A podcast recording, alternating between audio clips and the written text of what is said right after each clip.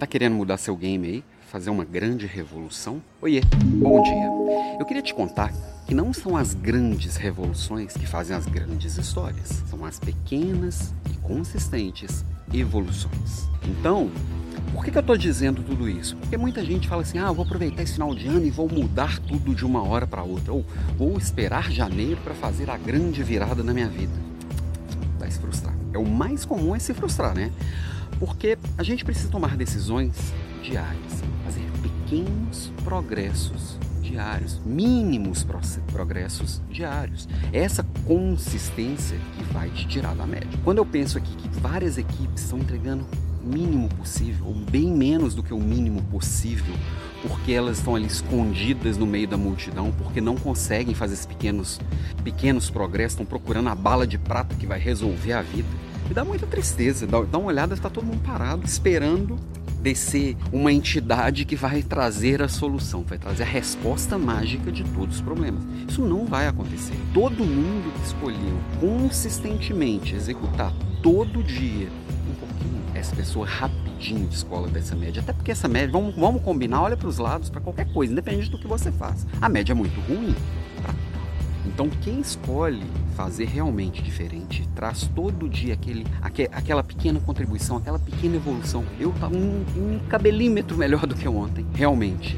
Vou fazer a diferença muito rápido. Daí eu não, eu não posso também ter medo, porque sair da média dá medo. A gente se torna exposto. Eu tenho que ter coragem de incomodar. Quem está fora da média incomoda. Criticado, sente medo do que ainda vai acontecer. Porque eu tô, tô saindo do meio de um lugarzinho seguro, que todo mundo faz tudo igual, eu faço tudo igual a todo mundo e tô indo para um lugar desconhecido. Que você é algo. Não tem que ter medo de incomodar. Sabe aquela pessoa que chega, sai com os amigos, vai na pizzaria e a pessoa fala assim: ah, vou pedir uma pizza aqui de, de alite. Ah, tá tudo bem, não quero incomodar não. E no fundo tá assim, putz, eu odeio alite. Não, levanta a mão e fala assim: Eu quero uma calabresa. Incomoda. Coloca a sua posição, coloca o seu lugar, mostra quem você é. É isso que vai fazer a diferença.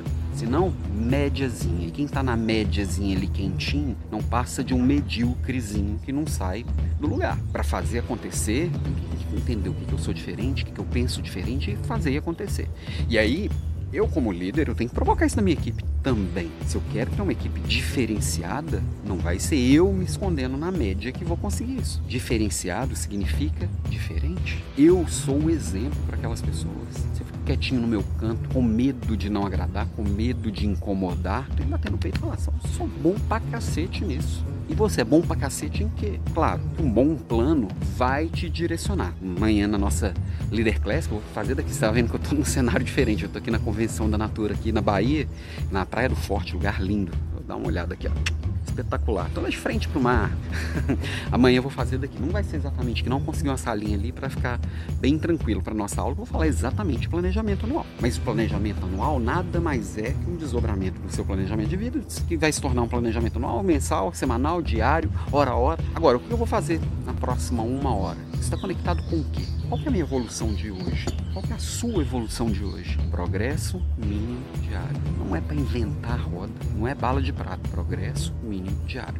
Escolhe uma coisa para você melhorar hoje. E amanhã escolhe outra coisa para você, talvez a mesma coisa, mas todos os dias faz um pequeno progresso. Daqui um ano me conta a diferença. Daqui dez anos, duvide ou dó que você não é uma máquina naquilo que você escolheu ser. E uma máquina no bom sentido, né? Que tem gente que vira uma máquina de quadrado. Não, você vai estar, não tem nenhuma dúvida que qualquer pessoa que faz qualquer coisa consistentemente durante 10 anos se torna um espetáculo, né? uma sumidade. Acima, não é só acima da média, é o topo da cadeia alimentar. Bora? Beijo para você e até amanhã.